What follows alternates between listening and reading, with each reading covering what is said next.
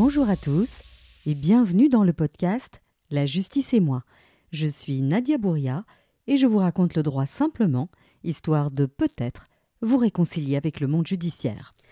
Dans l'épisode d'aujourd'hui, je reçois Dominique Vossor. Vous êtes huissier de justice. Bonjour Dominique et merci de me recevoir. Oui, bonjour Nadia. Alors, j'ai envie de vous proposer aujourd'hui de, parler de votre métier euh, qui est particulièrement méconnu euh, du grand public. Alors, quand on pense euh, à un huissier, on voit l'image d'un homme en costume sombre en train de noter les meubles à saisir chez une personne endettée. Mais en réalité, le métier d'huissier, ben, ça, ça, c'est beaucoup plus que ça. Il y a, il y a beaucoup de compétences, beaucoup de métiers, beaucoup de facettes. Et avant de les explorer, j'ai quand même envie d'en apprendre un petit peu plus sur vous. Euh, qu'est-ce qui vous a donné envie euh, de devenir huissier? Qu'est-ce que vous faisiez avant, euh, si vous avez eu une carrière avant?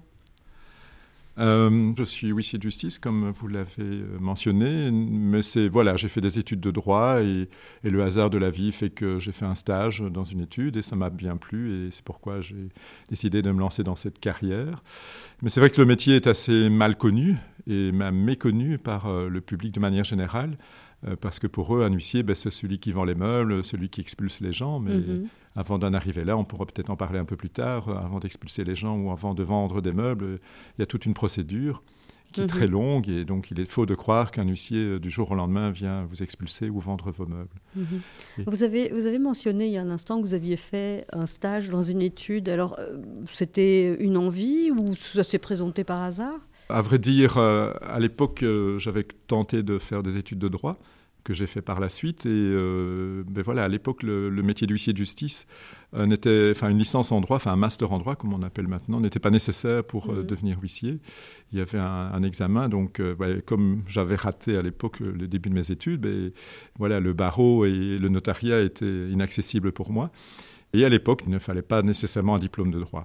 Donc depuis les dernières, euh, ça date de 1992. Donc actuellement, euh, pour devenir huissier de justice, il faut faire un master en droit. Mhm. Et puis il faut faire un stage, actuellement de deux années chez un, huissier.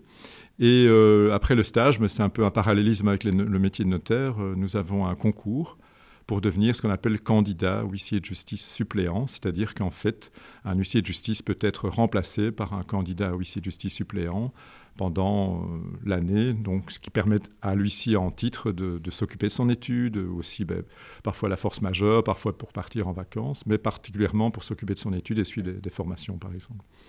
À l'époque, ben, voilà, pour tout vous avouer, euh, j'avais un peu mal débuté ma, carrière euh, scolaire, on va dire, universitaire, et, et donc j'avais fait ce qu'on appelait à l'époque un graduat en droit, donc mhm. en sciences juridiques exactement, qui maintenant s'appelle un baccalauréat en droit et euh, qui est passé de 2 à 3 ans. Et donc c'est pour ça que voilà, donc j'avais fait mon, mon, graduat et puis j'ai fait un stage dans une justice de paix et, lors du jury, euh, parce qu'il fallait défendre ce qu'on appelle un TFE, un travail de fin d'études, ben, j'avais rencontré un, huissier qui cherchait un stagiaire, à l'époque Prodeo. Donc pendant deux années, j'ai fait un stage Prodeo euh, en son étude et ça m'a plu parce que non seulement ben, je m'occupais de rester au bureau, d'apprendre le métier au bureau, mais aussi je l'accompagnais sur la route.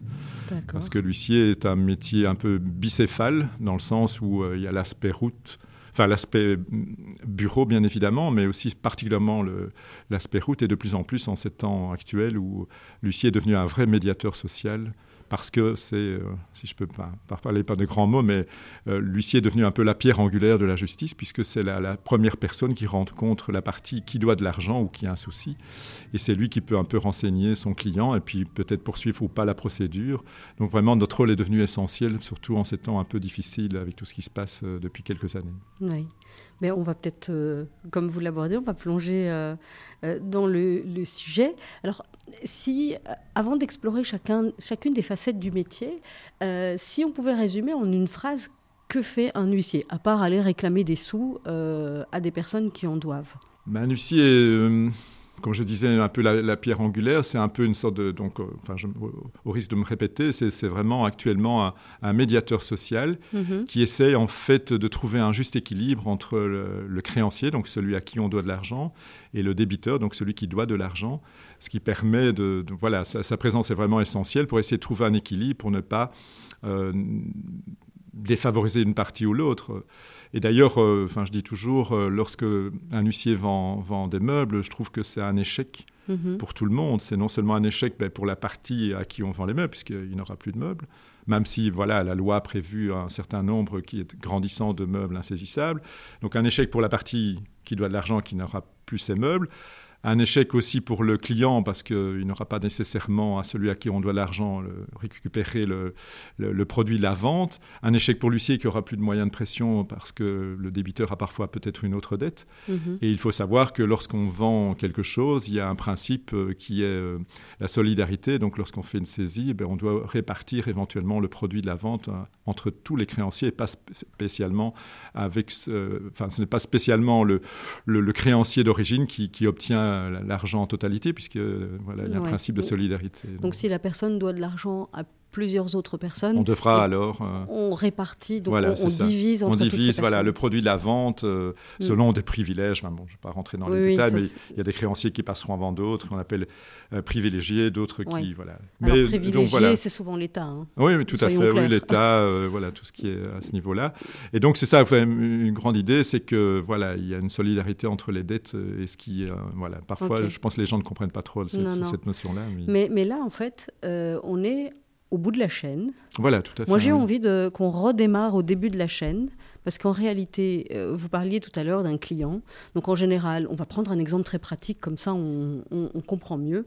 On va prendre, par exemple, euh, une personne, un bailleur, qui euh, a loué son appartement à quelqu'un et ce quelqu'un ne paye plus pour une série de raisons dans lesquelles, enfin voilà, des raisons sur lesquelles on ne va pas forcément euh, s'apesantir, mais on a un propriétaire qui euh, se dit bah, mince, ça fait six mois qu'on ne me paye pas euh, mon loyer, j'ai envie que la personne se réveille, qu'elle se ressaisisse. Il écrit à cette personne et cette personne ne répond pas. Et donc à un moment donné, il se dit bon, bah, je vais attraire cette personne devant le juge. Alors il est possible qu'elle fasse appel à un avocat euh, qui dépose une requête, mais il est possible aussi de s'adresser euh, à l'huissier. Est-ce que je me trompe?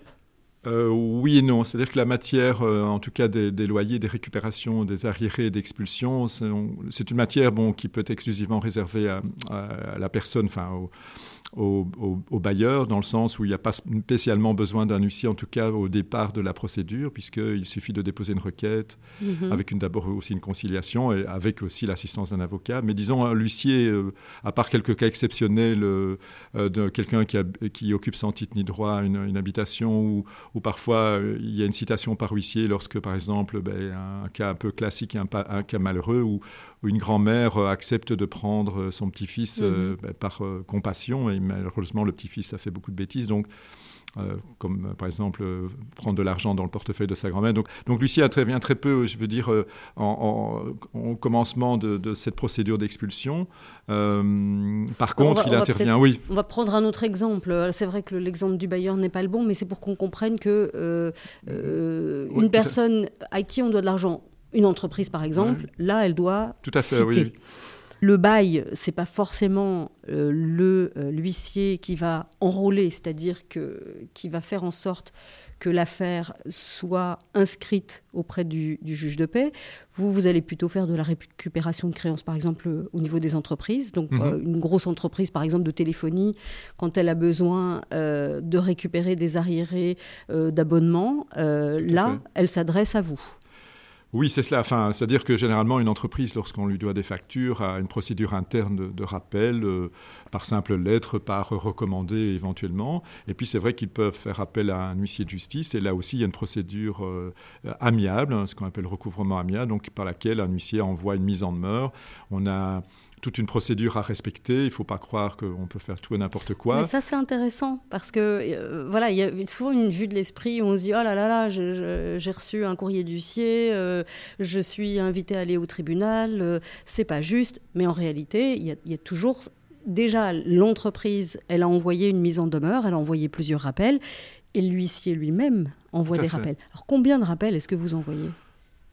Bah, généralement, enfin voilà, maintenant il n'y a pas vraiment d'obligation. Enfin, si, il y a une obligation d'un premier rappel, avec aussi une obligation de laisser 15 jours euh, à la partie qui doit de l'argent pour pouvoir faire ses observations ou payer ou contester.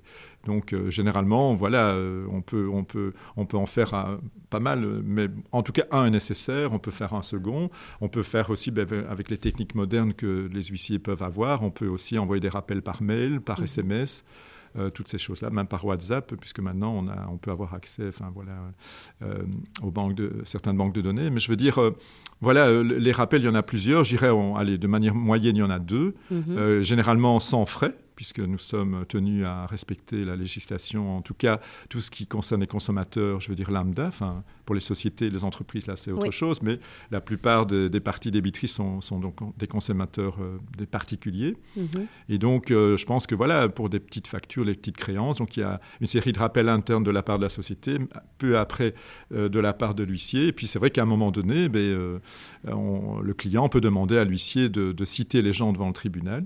Mhm.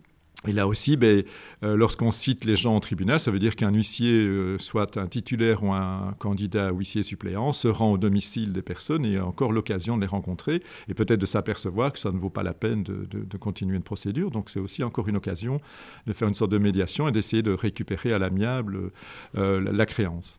Mais ça, c'est hyper intéressant. Donc, quand l'huissier va sonner chez la personne pour lui remettre la citation, s'il se rend compte que la personne est vraiment. Euh, c'est quoi ces cas euh, On se rend compte que la personne ben, vit dans le dénuement le, plus complet Tout à fait, oui. Euh, le dénuement, ben, ceux qui ont, voilà, vivent, ceux qui habitent ce qu'on appelle dans des garnis, des, chambres meublées où, mhm. il n'y aurait rien éventuellement à saisir par après. Il y a aussi, des, parlons franchement, des, des domiciles bidons, des domiciles. Hein, il y en a, on dirait, qui dorment dans leur boîte aux lettres, parce que vous avez parfois des immeubles dans certaines grandes rues où il y a une batterie de boîtes aux lettres à l'extérieur, et je serais assez curieux de voir euh, l'intérieur de l'habitation. Mais enfin, voilà, c'est comme ça. Mais je veux dire, là, euh, ah ben, voilà, donc on, prévient alors, en tout, en tout bon huissier diligent et, correct, on, prévient le client que la créance est impossible à récupérer, euh, et donc on s'arrête là, bien évidemment. Et de quoi vous appelez, vous appelez le client en disant ben, vous vous un contact, voilà, par mail, voilà, on fait un rapport. on appelle ça de, de plus en plus d'ailleurs, vu les circonstances actuelles, on demande aux huissiers de faire ce qu'on appelle des rapports de solvabilité. Et donc, euh, bah, déjà, une visite sur place, euh, mm. déjà donne toute la, réalité des choses. Et quand on voit euh, une mm. maison ou un taudis, ben, ça ne sert à rien. Même si parfois, on peut avoir une façade pas très jolie à l'intérieur de belles choses et inversement, avoir. J'ai déjà vu dans des quartiers, dans des, enfin, des maisons, dans des villas, dans des, super quartiers où quand vous rentrez, il y a un tableau au mur et puis c'est tout. Mais voilà, comme quoi. Et j'avais envie de vous poser une autre question hyper pratique. Euh, euh, si on n'est pas dans ce cas de figure où on est dans le dénuement le plus complet, euh, le réflexe quand on reçoit un courrier d'un huissier, c'est de répondre. Ben bien évidemment, oui, c'est ça. Le, réflexe, c'est absolument prendre contact et c'est trouver un plan d'appurement correct et avec l'huissier et le client ne demande que cela parce que malheureusement ben, les frais d'huissier à ce moment-là puisque les, frais à l'amiable sont ne peut pas y avoir de frais enfin, en tout cas quand ce sont des particuliers. Mais c'est vrai que malheureusement lorsqu'on doit commencer une procédure judiciaire donc ça veut dire à partir de la convocation qu'on appelle citation mhm. mais malheureusement là ça devient euh, voilà les, les, frais augmentent et c'est pas spécialement oui aussi une fausse idée que j'aimerais bien souligner c'est que euh, les frais de citation c'est pas tout dans la poche de, de l'huissier. Énormément de frais qui reviennent à, à l'État vous avez, bon, depuis 2012, nous sommes assujettis à la TVA, 21%, mhm. donc 21% en plus. C'est énorme. C'est énorme. Nous sommes, euh, maintenant, lorsqu'il y a une citation, ben, il y a actuellement, le montant, c'est 24 euros. Euh, lorsqu'il y a un demandeur, c'est 24 euros de ce qu'on appelle le fonds BAJ. Alors, euh, ça, il faut expliquer. Donc, quand vous allez, vous, au greffe, donc au secrétariat du tribunal, pour déposer votre document qui dit que vous demandez au juge d'intervenir, Là-dessus, il faut payer 24 euros. Et ça, nous, les avocats, on le paye aussi. Voilà, voilà. Donc, ça, là, c'est par créancier. Imaginons qu'il y a un problème de succession, d'indivision, ben, il y a 10 créanciers, ben, ça fait 240 euros. Euh, voilà.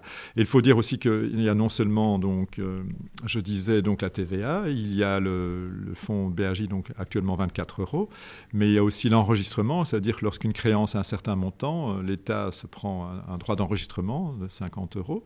Et lorsque vous aussi, dernière chose, lorsque vous mettez une affaire devant le tribunal, donc vous la mettez au rôle, il y a ce qu'on appelle une mise au rôle, mhm. qui est selon le tribunal tribunal, on va dire, elle est actuellement 5 ans, mais ça peut monter selon la catégorie de tribunal, qui actuellement, pour l'instant, euh, depuis peu, n'est plus payable anticipativement, mais euh, qui devra la payer ben, c'est on dit que ce sera la partie qui succombera au tribunal qui devra la payer, mais on parle, enfin voilà, il y a quelques années, on devait la payer anticipativement, et je pense que voilà, je pense que l'État commence à faire ses comptes, et il y a des rumeurs qui, parlent que la mise au rôle va de nouveau être réclamée à, l'introduction de, l'affaire. Enfin voilà, c'est oui, un, autre, voilà, débat, mais c'est un autre débat. Mais donc voilà, c'est une série de frais que le, débiteur doit supporter en plus de sa créance initiale. Euh, non seulement ben, la visite de l'huissier, mais aussi tous ses frais euh, TVA, enregistrement, mise au rôle et fonds BAJ.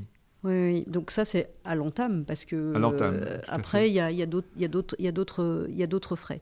Donc on va, on va avancer dans notre histoire. Donc vous, vous enrôlez euh, ce, dossier.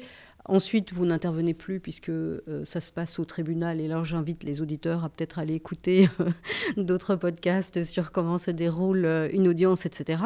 Et euh, imaginons que cette société de télécom, par exemple, gagne devant le tribunal. Elle a un joli jugement, mais avec ce jugement, elle ne peut pas faire grand-chose. en général, l'avocat, ce qu'il fait, c'est qu'il écrit donc à la personne qui doit de l'argent pour lui dire, bah voilà, on, est allé au tribunal, soit vous êtes venu, soit vous vous êtes pas venu, mais en tout cas, nous, on a gagné, et voilà euh, l'addition. Et si la personne, encore à ce moment-là, elle ne réagit pas, l'huissier revient au devant euh, de la scène. Et à ce moment-là, vous faites ce qu'on appelle la signification. Alors expliquez-nous euh, en quoi consiste cette signification? Oui, oui, la signification. Si vous voulez, un, un, petit, dernier petit détail concernant la citation, il faut savoir, peut-être pour expliquer à, nos auditeurs, que pour euh, apporter une convocation, on doit respecter des délais euh, pour que les gens puissent se rendre au tribunal. Et de manière généralement classique, encore une fois, ce que font les huissiers, voilà, gens en aide, c'est que généralement, donc, le, délai minimal est de huit jours. Euh, entre la date où vous recevez le document et la date de l'audience devant le tribunal, mais généralement pour les créances, on va dire, de, de consommation générale d'énergie, de mobilophonie, etc.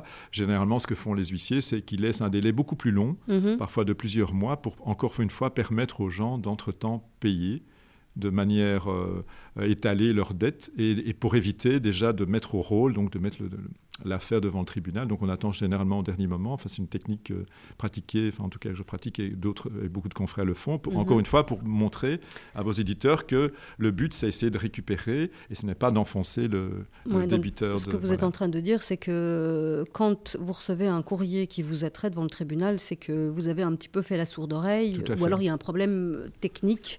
Euh, mais ça, c'est plus rare en général. C'est plutôt des gens qui ont une phobie oui, euh, administrative qui, qui, qui voient arriver des courriers officiels et, qui n'ouvrent pas. Alors que voilà, là, quand je vous écoute, il faut, il faut vraiment les ouvrir, prendre le numéro qui est dessus et appeler l'huissier et, dire voilà euh, et expliquer sa situation. D'autant plus que lorsqu'on apporte un document, euh, enfin je ne vais pas faire un, grand cours de droit, mais il y a plusieurs possibilités. Soit je vous vois personnellement, je vous remets le document, mhm. soit euh, vous n'êtes pas là, mais il y a quelqu'un de votre famille, votre père, votre mère, votre, votre époux, je remets aussi le document. Et lorsque il n'y a personne pour recevoir le document, donc ni la personne intéressée ou ni quelqu'un de sa famille, qu'est-ce que fait l'huissier? En fait, il met la, copie de la convocation dans une enveloppe qu'on appelle projusticia. Donc c'est pour ça qu'on c'est un terme généralement répandu. Donc c'est le nom de l'enveloppe et on mhm. met l'enveloppe dans la boîte aux lettres et alors l'huissier a l'obligation dans le jour ouvrable le plus proche d'envoyer une lettre euh, pour avertir la, personne qu'on a déposé tel jour mhm. à telle heure hein, et qui permet quoi? Qui permet à la partie à qui, qui doit de l'argent de peut-être éventuellement venir chercher une, nouvelle copie de, de, cette convocation au tribunal à l'étude de l'huissier. Donc c'est encore un, moyen de protection pour euh, bien, bien, bien faire en sorte que le courrier arrive au bon destinataire. Oui, mais alors c'est super intéressant ce que, ce que, ce que vous soulignez, parce qu'en fait, euh, ce, ce, document et le fait que vous vous êtes présenté, même si la personne n'est pas, n'est pas là, le juge a l'information, puisque vous donnez une copie au juge, et donc certains justiciables se présentent devant le juge en disant je n'ai rien reçu, et le juge a dans le dossier en disant ah mais attendez, monsieur l'huissier s'est présenté tel jour à tel et vous a laissé euh, le courrier dans votre boîte aux lettres et vous n'avez pas été le chercher, et donc c'est votre responsabilité. Et ça, C'est-à-dire que, le courrier est dans la boîte aux lettres, et après ils reçoivent une lettre qui donne la possibilité de rechercher une deuxième, une, autre copie. voilà. Parce que bon, dans les faits, qu'est-ce qui peut se passer? Ben, Vous avez parfois, enfin bon, je parle un peu d'expérience, des boîtes aux lettres dans les portes, et puis ben, vous mettez le, courrier, ben, qu'est-ce qui se passe? Il y a un grand chien derrière qui a peut-être mangé, ou, ou alors, ben, coup classique, euh, l'épouse a caché la dette à son, à son mari ou inversement, et donc elle voit un courrier au nom du mari, donc ben, elle le subtilise et inversement. Enfin, voilà. Mais donc, en tout cas, le, débiteur est au courant qu'il a reçu une convocation. En général, il est au courant qu'il a reçu euh, une convocation. Donc ça, c'était une précision très intéressante. Donc, voilà, ça c'est pour le, début, du, enfin, avant le procès, voilà. Avant le procès.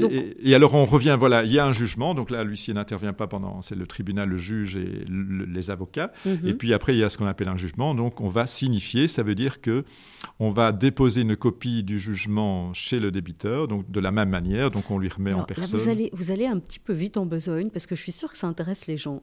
Comment est-ce que ça se passe? Parce que le juge rend euh, son jugement, il envoie les copies euh, aux parties. Vous, euh, comment ça se passe?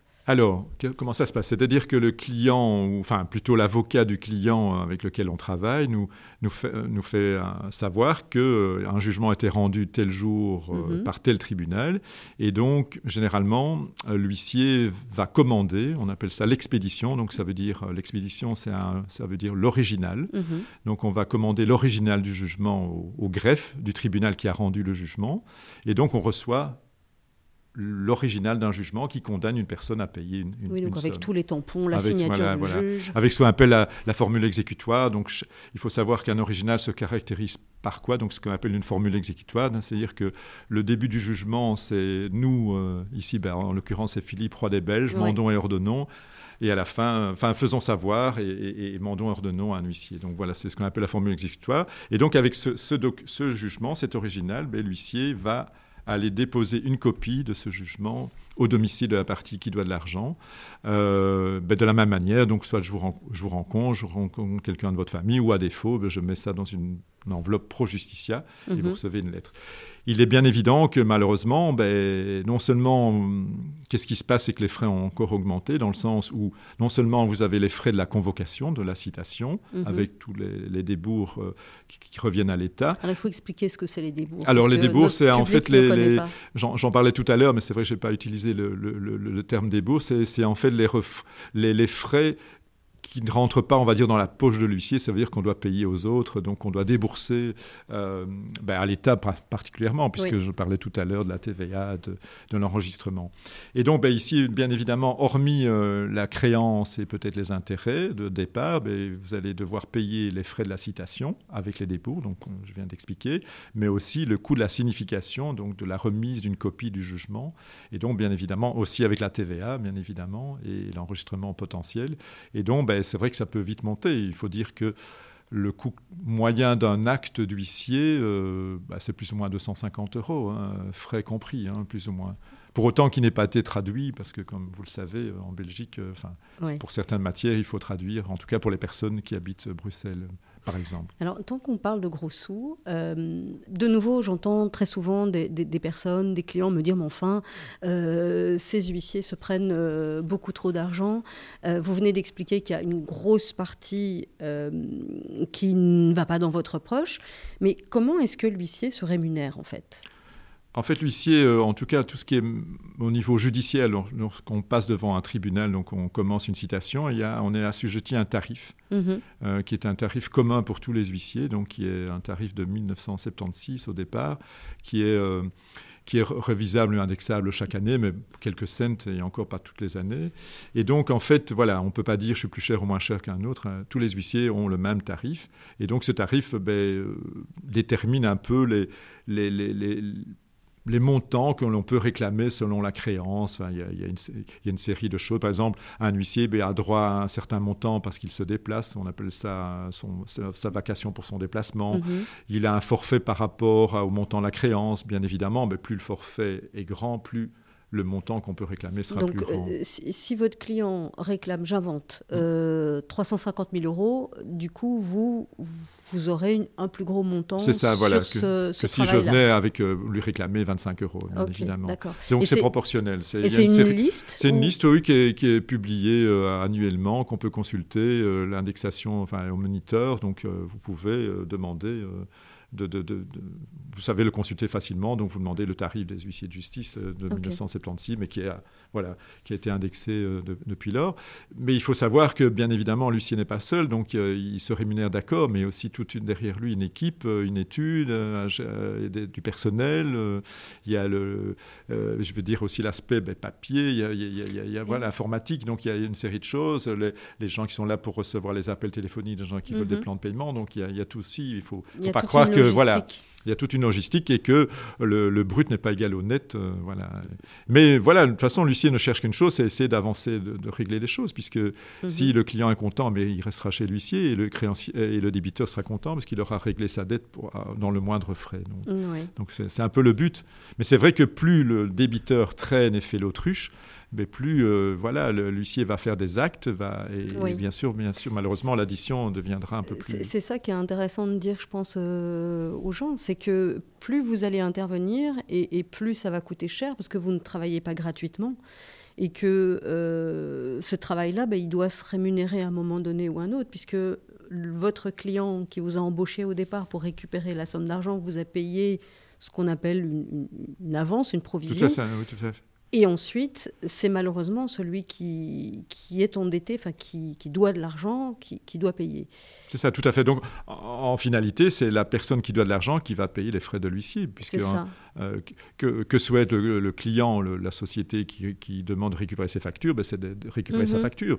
Mais tout le reste, euh, l'intervention de l'huissier, ben, en finalité, malheureusement, ce sera le, le- Ouais. la partie qui doit de l'argent qui devra la payer. Donc, plus il paye rapidement ou il- plus il paye en, en petites fois tous les mois en mensualité, ben, moins il payera de frais euh, à, à l'huissier. Ok. Donc c'est ça que c'est l'idée qu'il faut se faire, c'est qu'il ne faut pas croire que l'huissier, voilà, si, si les personnes évoluaient et payaient de manière régulière, il faut savoir que actuellement en Wallonie, euh, les petite information, puisqu'on est en plein actuellement dans l'actualité à ce niveau-là, c'est que la, moyenne des, versements mensuels des, des personnes qui doivent de l'argent, c'est de 25 à 50 euros. En tout cas en Wallonie. Par contre, en Flandre, le, niveau est, est un peu plus haut. On parle de 100 euros de manière générale. Mais euh, donc voilà, on en est là. Donc euh, c'est vrai que celui qui a plusieurs créances, enfin, dettes à, à rembourser, ben, il peut payer plusieurs fois 25 euros. Mais je pense que là, tout le monde est content parce que, comme je l'ai déjà dit, euh, on, arrivait à- on en arrivera un peu après à vendre les meubles, ça sert à rien. Enfin, c'est un peu, C'est- c'est un peu dommage. Et donc voilà, qu'est-ce qui se passe, c'est que non seulement donc voilà, il y a eu toute la procédure amiable, puis la procédure de citation avec parfois généralement un délai long pour arriver au tribunal, et puis vous avez le jugement, on signifie le jugement, et puis la loi nous impose encore un délai qui est de un mois pour permettre aux gens éventuellement de contester le contenu du jugement, de ne pas de être faire d'accord, appel. de faire appel ou opposition selon Oui. qu'ils étaient présents ou pas euh, Oui. au niveau de l'audience. Et donc voilà, les, les gens ont encore un mois à ce niveau-là.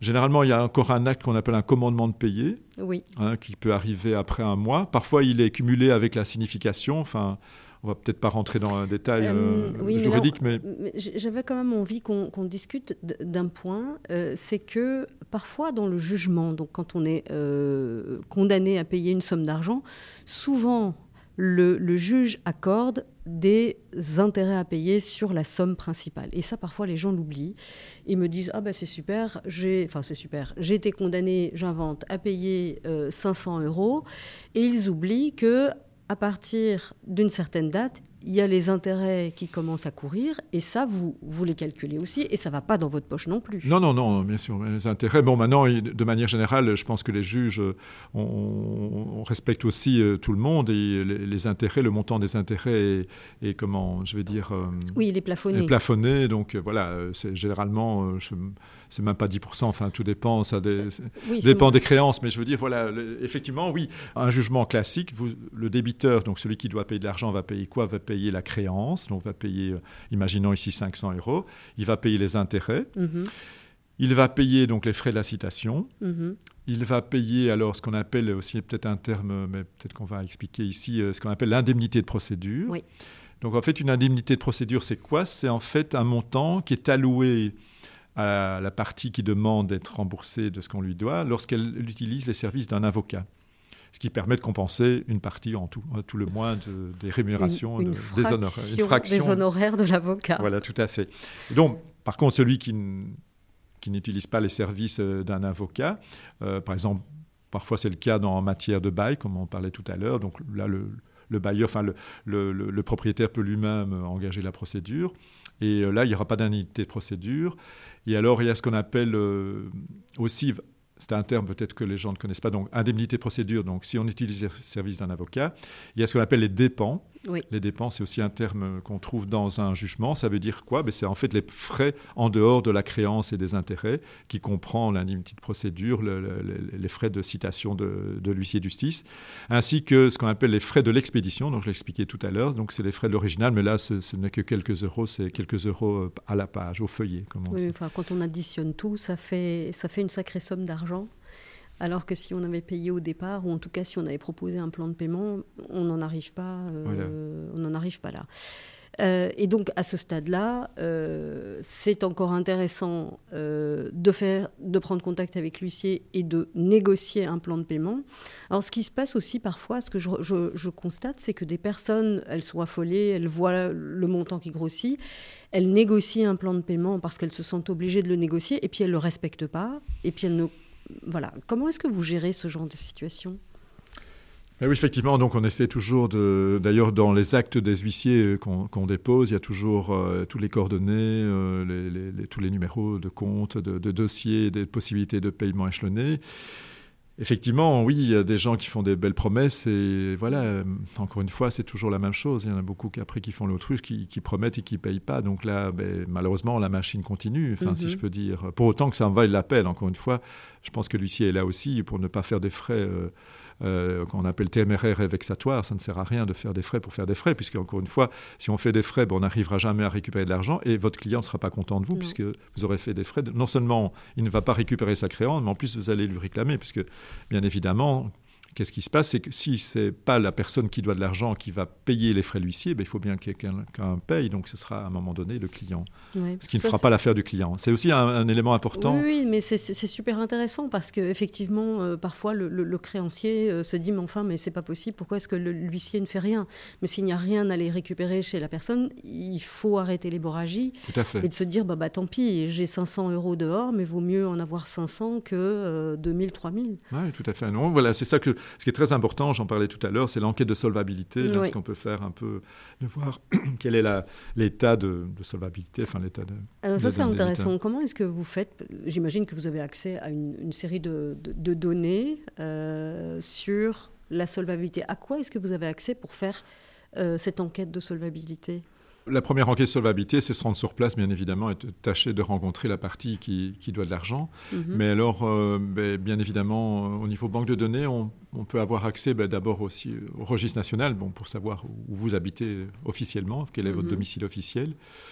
Euh, donc sur place. Et ce qu'on peut faire aussi, c'est voir si vous êtes propriétaire, donc on peut mhm. contacter le cadastre. Euh, et également voir si vous, avez un véhicule qui vous appartient, donc euh, au niveau de ce qu'on appelle la DIV. Et donc, euh, ça, c'est des éléments qu'on peut, consulter. Et ainsi que ce qu'on appelle le FCA, donc c'est Fichier Central d'Avis de saisie, de cession délégation. C'est-à-dire que ça nous permet de voir si vous avez déjà d'autres saisies à votre charge, et ce qui nous permet ben, de non seulement le passage sur place, mais aussi le fichier central d'avis de saisie, donc voir si vous avez d'autres créances, mais de voir un peu l'état de votre solvabilité. S'il n'y a rien, ben, tant mieux, mais si je vois qu'il y a une vingtaine de saisies ou si des sessions ont été ou d'autres euh, des avis de session, délégation de sommes, etc. sont là, ça, veut dire que la situation euh, voilà, n'est pas très heureuse. Il faut tout ce que c'est tout ça, euh, session, délégation. Alors, de, de, manière générale, donc saisie, ben voilà, c'est faire lorsque un huissier vient faire l'inventaire de vos meubles, donc il doit déclarer qu'il a fait une saisie pour un, un mhm. créancier, un client. Vous avez ce qu'on appelle les délégations, c'est une délégation de salaire, donc euh, généralement c'est en matière de pension alimentaire. Euh, euh, parfois, donc, ça veut dire quoi? C'est que l'employeur, chaque mois, verse un certain montant qui a été défini, donc généralement c'est du salaire du mari vers la dame ou inversement, donc c'est ce qu'on appelle une délégation. Donc, il y a un versement mensuel d'une partie du salaire. Donc ça, c'est euh, par exemple le monsieur qui refusait de payer euh, la contribution alimentaire, donc la pension pour les enfants. Et euh, il a tellement traîné, il a tellement fait la sourde oreille qu'à un moment donné, il y a une délégation de somme. Donc on, on, va carrément saisir chez son employeur l'argent à la source pour le donner à madame. C'est-à-dire qu'il y, y aura d'abord une procédure pour récupérer, on va dire, l'arriéré. On va faire mhm. ça, une saisie qu'on appelle une saisie sur salaire, mais qu'on appelle aussi un, nom un très juridique, saisie arrêt. Donc c'est mhm. une saisie sur salaire. Et pour éviter que le monsieur ne tombe dans le travers de ne pas encore payer euh, ce qu'il doit à son ex-épouse, ben, on va faire une délégation pour prévenir. Bon, comme vous savez, il vaut mieux prévenir que guérir. Mhm. Et donc il y a cela. Et alors il y a ce qu'on appelle les cessions. Généralement, c'est au niveau des banques. Lorsque quelqu'un fait un prêt, généralement, il est prévu dans les conditions générales d'un prêt qui, en cas de non-paiement, il peut y avoir une cession. Donc ça veut dire que la banque viendra chercher une partie ou pas, de, enfin, une certaine partie de votre salaire pour permettre le remboursement du crédit, généralement un crédit hypothécaire ou un crédit à la consommation. Donc voilà. Donc en voyant cela, l'huissier peut se faire déjà une bonne idée. Imaginons, vous n'êtes pas propriétaire d'une voiture, vous n'êtes pas propriétaire d'une maison, vous avez une dizaine d'avis de, saisie, de cession ou délégation, et en plus, euh, sur place, euh, c'est un taudis. Ou, donc, ben, mon rapport de solvabilité est vite fait. Je dirais à mon client de ne rien entamer, ça ne sert à rien, c'est insolvable, comme on dit. Mhm. Et à contrario, si vous arrivez devant une jolie euh, villa cossue avec la Porsche garée devant la maison... qui voit, je vois que vous êtes propriétaire et qu'il n'y a pas d'avis de saisie, ben voilà, là je pourrais dire, ben, ok, euh, on peut y aller.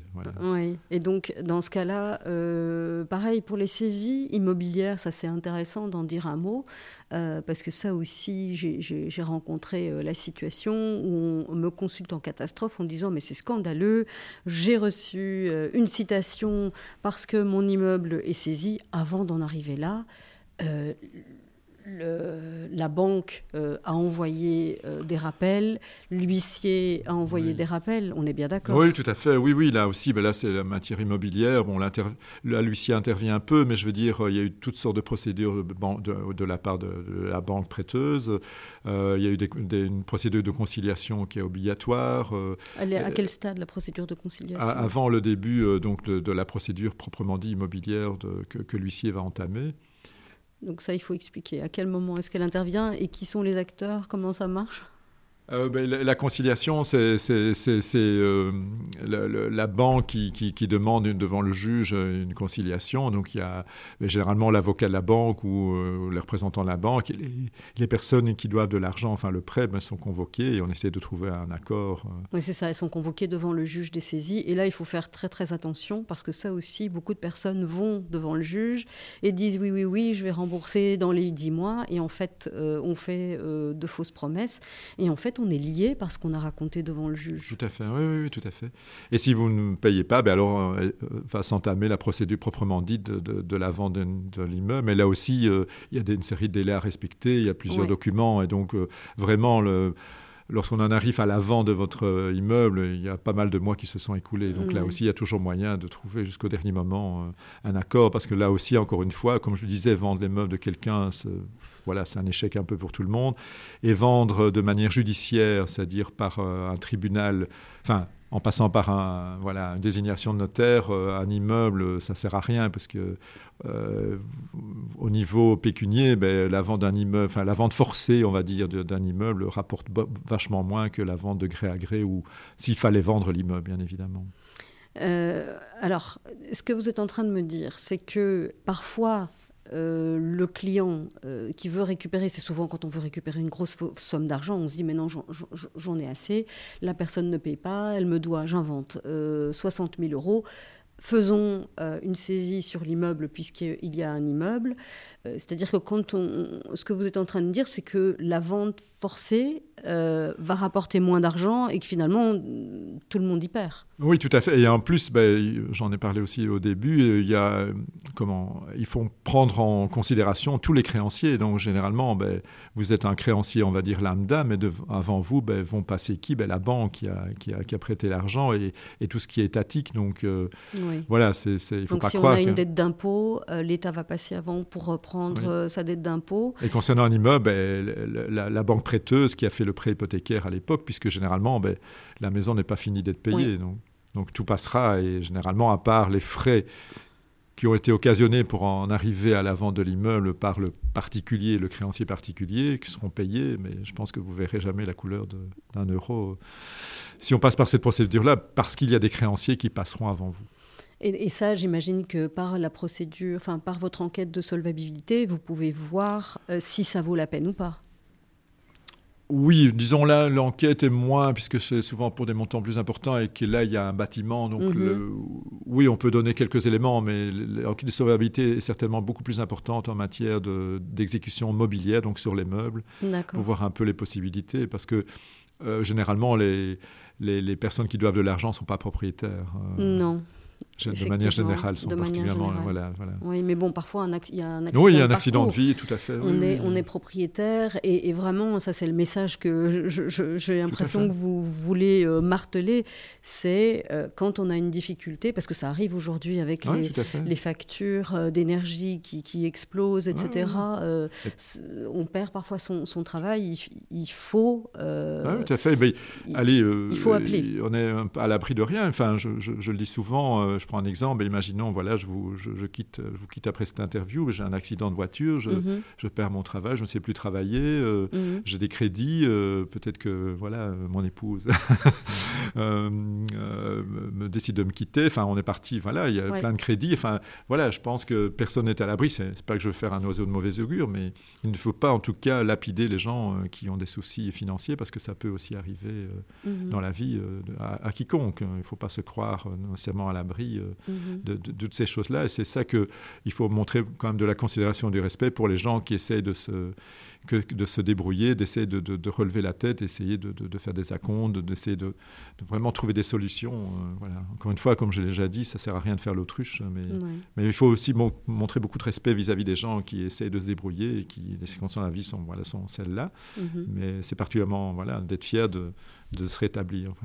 Enfin, moi, en tout cas, voilà, c'est le message que je veux. voilà, c'est ma philosophie. Oui. Alors, parlons euh, des expulsions, parce que ça aussi, c'est un, un sujet qui est aussi délicat, qui est compliqué. Euh, je pense que un, huissier ne se présente pas au domicile de quelqu'un pour l'expulser de gaieté de cœur, et c'est aussi après une, importante procédure, une longue procédure, c'est-à-dire que vous ne pouvez pas vous, pointer chez quelqu'un si vous n'avez pas un jugement, ça c'est la base. C'est ça, tout à fait. Non, là, on peut, il est absolument faux de croire qu'on puisse expulser quelqu'un du jour au lendemain sans jugement, sans rien, parce qu'il doit payer, il n'a pas oublié de payer quelques mois de loyer. L'huissier intervient bon, après avoir obtenu l'expédition donc, du jugement, donc l'original. Et donc là aussi, il y a toute une procédure. Il, euh, il faut venir signifier le jugement. Donc il faut venir le euh, déposer. Le, déposer, comme je, mhm. l'ai dit. Et donc là, il y a aussi toute une procédure. Il y a aussi l'aspect CPS. Il faut contacter le CPS, prévenir le CPS. Non, ça, c'est important. Donc euh, si la personne émarge au CPS, vous avez une. Pas spécialement, de manière générale. De hein, manière générale. Oui, tout à fait. Oui, il faut... Et donc il y a toute une procédure. Et alors, il faut savoir aussi qu'il y a toujours un délai. Donc le délai minimal est d'un mois, même si parfois il y a mhm. certains délais, mais c'est parfois pour un commerce ou pour une raison vraiment impérieuse. Mhm. Euh, mais il y a encore un mois pendant lequel la personne peut trouver un accord avec le propriétaire pour pouvoir repayer en plusieurs fois ou euh, ce qu'on trouve généralement comme accord, c'est de continuer à payer le loyer en, ajoutant une, partie de ce que l'on doit en arriéré, ce qui permet d'essayer d'apurer la dette. Et donc voilà, donc ça, il y a toujours un accord. Et puis, ben, c'est vrai qu'à un moment donné, si rien ne bouge, ben, à un moment donné, on doit prévoir l'expulsion. Mais là aussi, ça ne se fait pas du jour au lendemain parce que lors d'une expulsion, l'huissier n'est pas seul. Il est accompagné de, pas mal de monde. Donc, vous êtes accompagné de qui? Ah, il y a plein de monde. Un serrurier? Donc, euh, oui, donc voilà, donc il y a l'huissier, bien évidemment. Il y a un serrurier ben, en cas de, voilà, si on ne sait pas rentrer dans les lieux, parce qu'on doit rentrer mm. dans les lieux. Alors l'huissier est accompagné de la police. Oui. Euh, donc, qui sont généralement deux, enfin, actuellement, bien évidemment. C'est une obligation, ça? C'est. En tout cas, euh, la police est là pour voir que tout se passe bien, aussi pour une certaine protection de, l'huissier qui est importante, parce que c'est vrai que parfois... Euh, ça dégénère. Ça, pourrait, ça pourrait, voilà, donc il y a cet aspect des choses. Alors l'huissier est accompagné de, déménageurs, puisque bon, il faudra bien à un moment donné, ben, s'il y a des choses à sortir de la maison, de les mettre sur le trottoir. Mhm. On appelle ça le carreau de la voie publique, enfin, c'est un terme. Et alors il y a aussi des ouvriers communaux, parce qu'il faut savoir que, enfin, j'essaie d'expliquer que les ouvriers communaux ne peuvent pas rentrer dans, dans les maisons. Et donc c'est ça qu'on utilise, euh, les services de, déménageurs qui mettent ça sur le trottoir. Mais comme ça ne peut pas rester sur le trottoir, donc il y a des ouvriers communaux qui sont là pour emporter les meubles, pour les mettre généralement dans un hangar communal euh, local. Et il faut savoir que les, les, gens qui sont expulsés ont le droit d'aller rechercher leurs affaires pendant un certain laps de temps, enfin généralement c'est six mois, dans, au niveau de la commune, puisque les, les, choses vont être déposées là-bas. Et par contre, si les gens ne viennent pas chercher le meuble, à un moment donné, ben, soit euh, ça dépend de l'état du, mobilier, euh, soit euh, ce sera vendu ou détruit. Enfin, voilà, hmm. Alors aujourd'hui, la plupart des gens, ben, ils ont des meubles qui viennent du, du géant suédois. ça n'a pas beaucoup de valeur.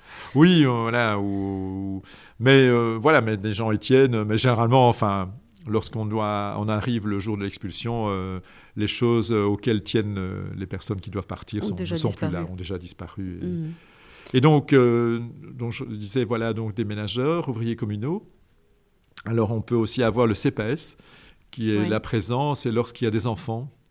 Et pour deux choses, donc, s'il y a des enfants en bas âge particulièrement, mais aussi ben, qui sont là pour essayer de trouver un logement de d'urgence, un logement pour, ben, pour la nuit, parce que parfois, malheureusement, euh, j'ai rencontré des gens qu'on doit mettre dehors, mais qui n'ont pas de quoi aller se loger ailleurs, peut-être pas de famille ou très loin, ou pas d'aide. Et bon, voilà, ils sont là.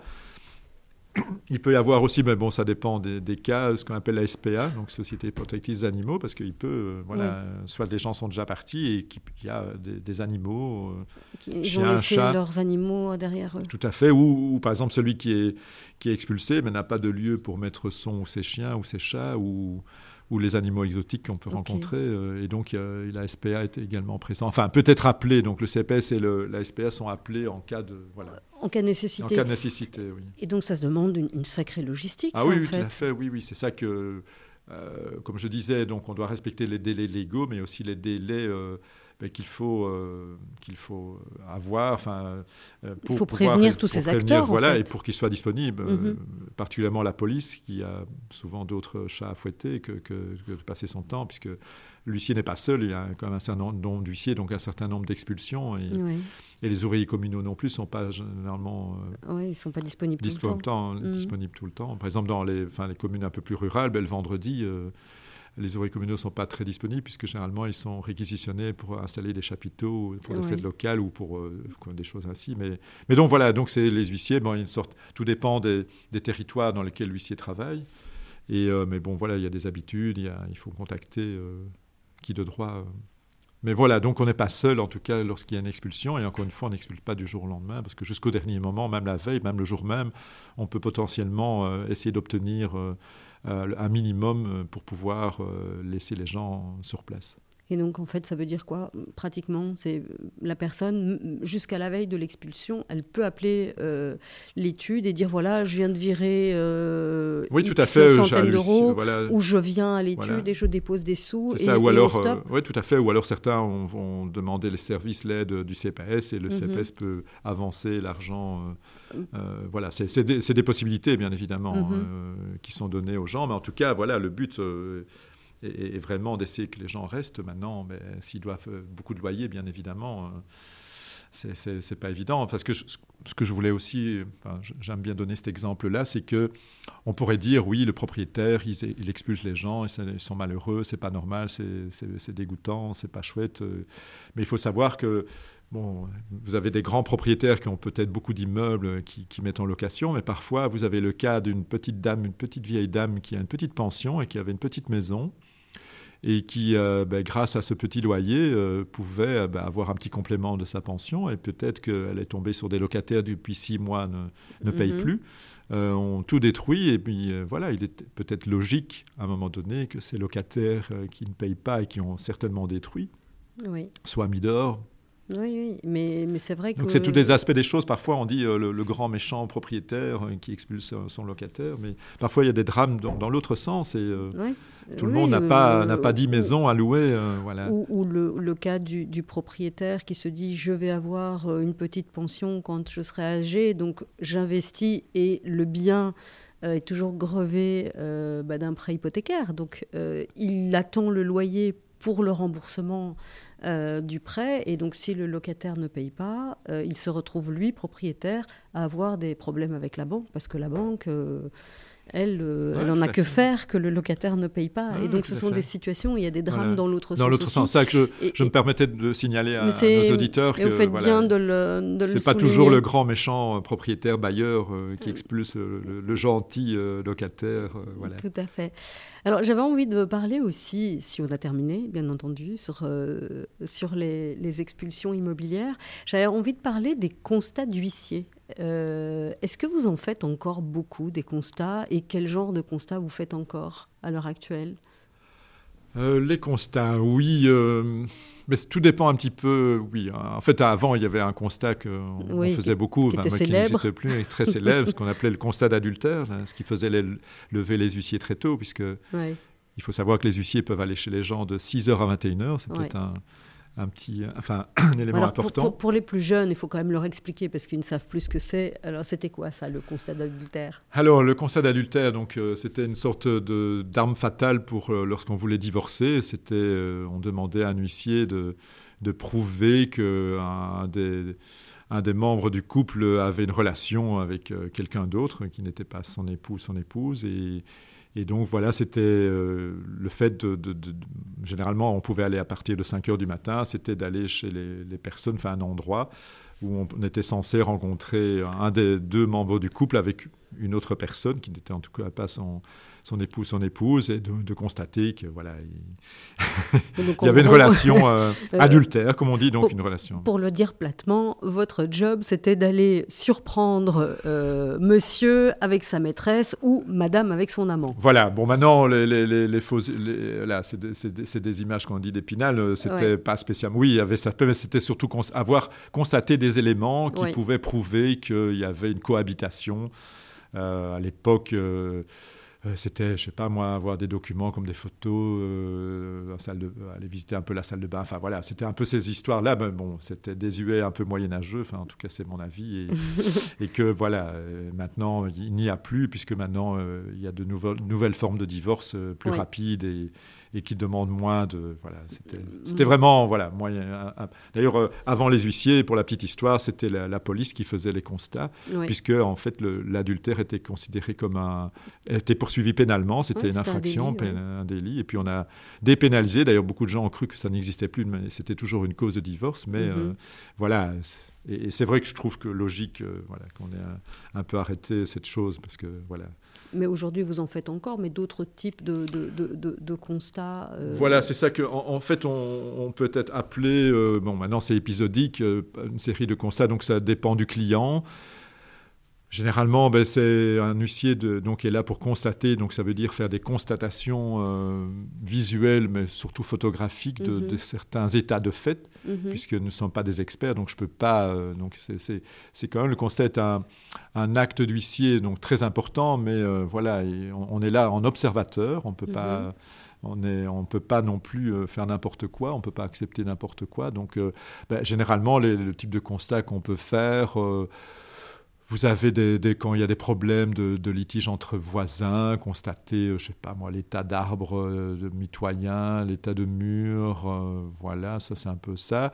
Des mhm. constats, ben, tout à l'heure on parlait d'expulsion, on peut toujours faire des constats d'état des lieux lorsqu'il y a eu une, expulsion qui s'est mal passée avec beaucoup de dégâts.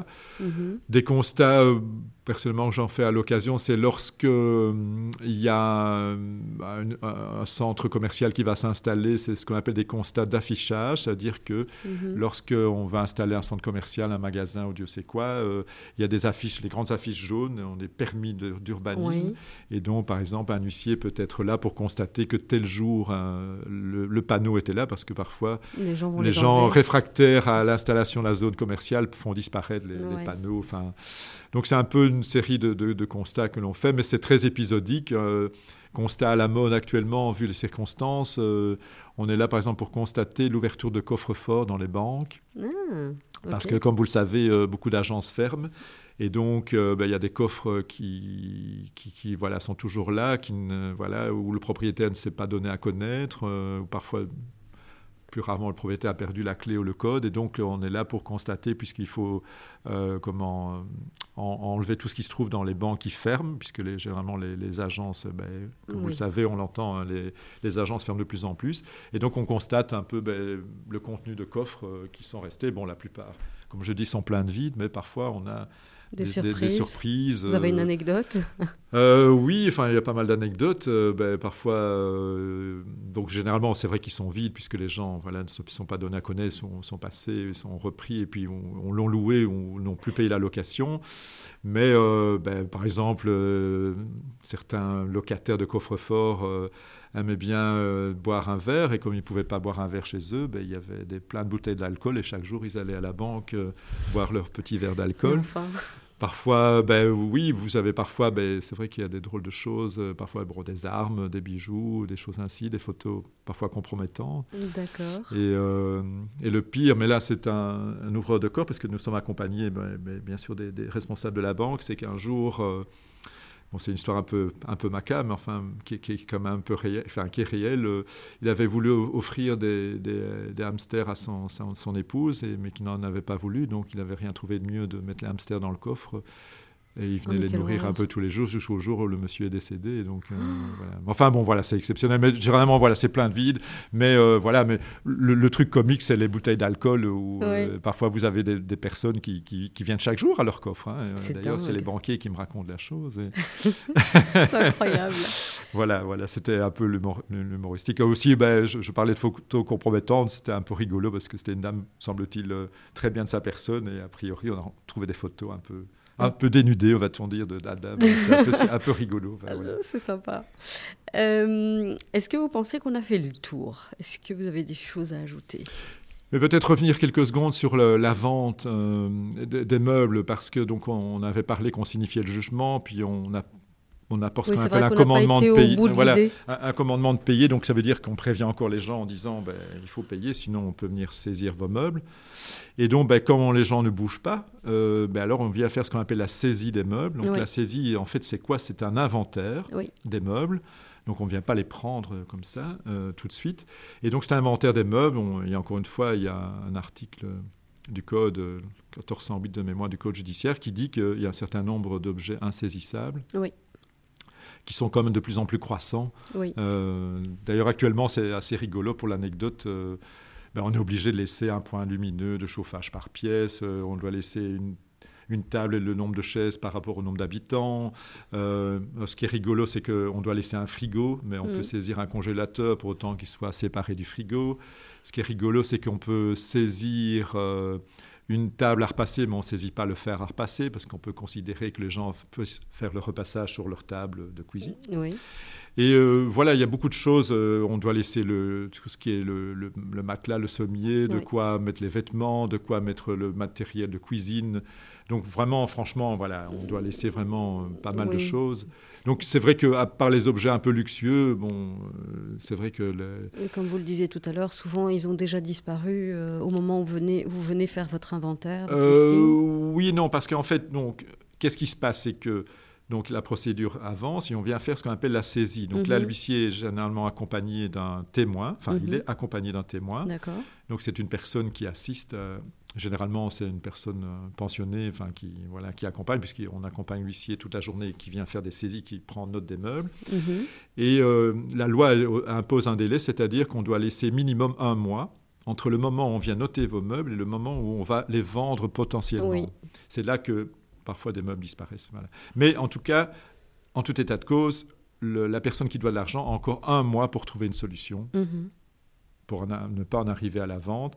Et puis il y a ce qu'on appelle, peut-être un terme que les gens euh, connaissent, euh, enfin, ou, ne connaissent pas, c'est ce qu'on appelle le placard. Donc en fait, trois jours ouvrables avant la, vente, la date de vente, l'huissier vient encore chez les gens avec ce qu'on appelle un placard, c'est-à-dire qu'auparavant on placardait ça sur la porte. Maintenant, on le fait de manière normale, donc on vous le donne personnellement à quelqu'un de votre famille ou dans une enveloppe. Mhm. On met ça où? Ben, On placarde, c'est pour annoncer la vente de, de vos meubles, euh, voilà. Et, les, placards, en fait, généralement, il y en a deux. Donc, il y a l'endroit où les meubles ont été saisis et l'endroit où on va vendre les meubles, donc qui est une salle de vente généralement. Et donc là aussi, encore l'huissier revient une fois, donc trois jours ouvrables avant, minimum. Ça, c'est prévu aussi par la loi. Et donc là aussi, on peut jusqu'au dernier moment trouver un accord de paiement. Il faut savoir que lorsqu'on doit vendre les meubles, on doit mettre des annonces dans un journal. Donc, vous voyez, euh, tous les frais, donc les frais de convocation, les frais de signification, de commandement de pays, les frais de saisie, les frais de placard, les frais de, de, location de salle de vente, les frais de, vente dans un journal. Ce qui mhm. explique que, bien sûr, les frais euh, explosent. Et c'est vraiment. Mais encore une fois, à chaque étape, la personne qui doit de l'argent peut trouver toujours un accord de paiement. D'ailleurs, de manière générale, euh, euh, la vente est, plutôt rare. Enfin, c'est vraiment quand on est obligé ou quand le client l'exige. Oui, ce que j'allais vous demander, vous en faites, vous en faites pas tant que ça des ventes? Tout dépend un peu des arrondissements, mais euh, voilà, généralement on n'en fait pas beaucoup. Tout dépend. Je parle pour les particuliers. Pour les commerces, c'est un peu différent parce qu'on peut là vendre sur place. Si par exemple euh, vous avez un restaurant ou une boulangerie, une pâtisserie, là on, vend sur place puisque ça coûterait trop cher de transporter le matériel de cuisine ou de boulangerie dans une salle. Mais de manière générale, non, on, veut, on préfère un bon accord. Encore une fois, je vous dis, euh, mm. vendre est un échec pour tout le monde. Eh bien, Dominique, je vous remercie beaucoup. C'était dense, hyper intéressant. Merci Nadia, merci de m'avoir euh, reçu. Merci d'avoir écouté cet épisode jusqu'au bout. Je vous le répéterai à chaque fois, mais c'est important pour moi euh, de faire connaître ce podcast qui a une vocation euh, d'information et d'éducation. Alors partagez-le autour de vous et n'hésitez pas à poser vos questions ou à suggérer un invité. Et moi je vous dis à la semaine prochaine.